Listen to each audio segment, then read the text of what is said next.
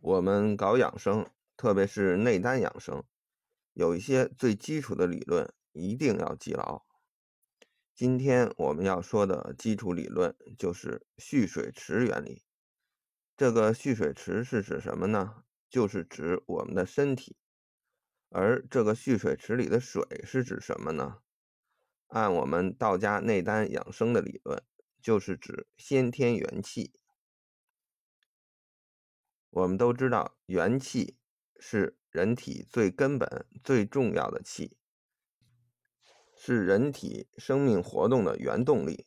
而先天元气，顾名思义，就是父母所给、天地所化之元气；而后天元气，大部分是食物和水所化，还有一小部分是先天元气转化的。根据以上的概念。大家可以看出来，先天元气比后天元气更高级，得到是非常困难的。因为父母那部分是在受精卵形成胚胎过程中提供的，长大之后就再也不会有了。而天地提供的那部分，基本上是根据人的命运固定的，而后天元气就相对比较充足了，只要身体健康。正确的饮食就都可以得到，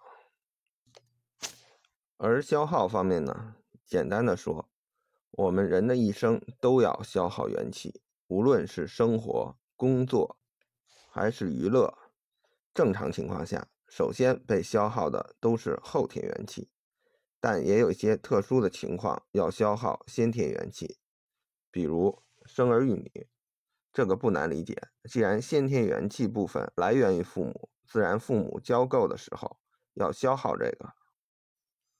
还有你用神的时候，比如某音乐家弹乐器，大家都听得出神，音乐家就是消耗先天元气，否则就不会有这种效果。还有就是，当后天元气不够用的时候，有一部分先天元气就会转化。补充后天元气，所以我们身体就是一个蓄水池，蓄的就是先天元气。一旦消耗光，水池空掉，我们就死了。而先天元气得到比较困难，失去却比较容易。所以人的一生就是失去先天元气的过程。不懂养生的人，消耗的就比较快，所以几十岁就死了。而养生比较好的人，消耗就比较慢，所以能活到一百多岁。而内丹功法是通过修炼，让我们返回到胎儿状态，能够加大吸收先天元气的力度。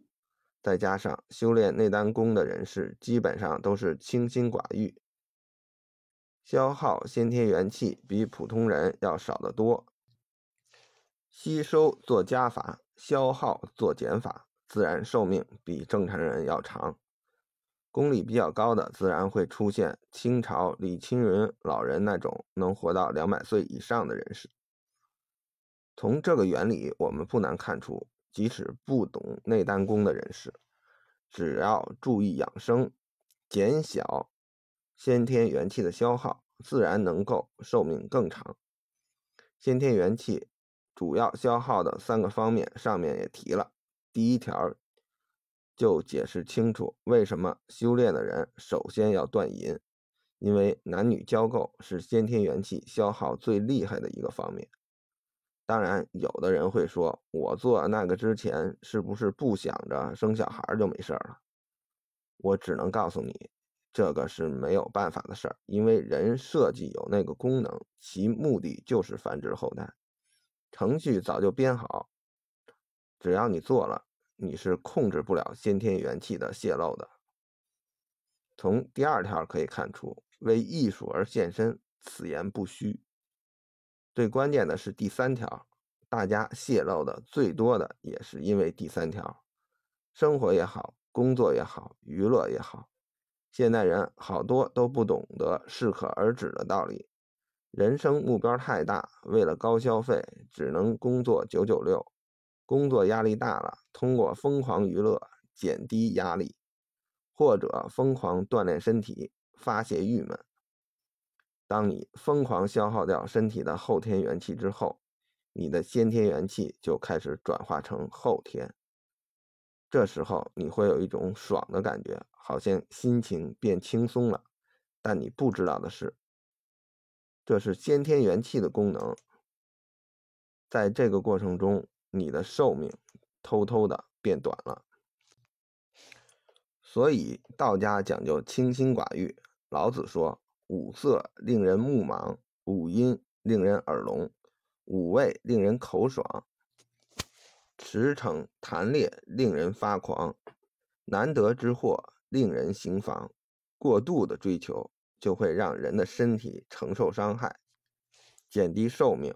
只要蓄水时加大流入，减小流出，才能让我们的元气充足，寿命更长。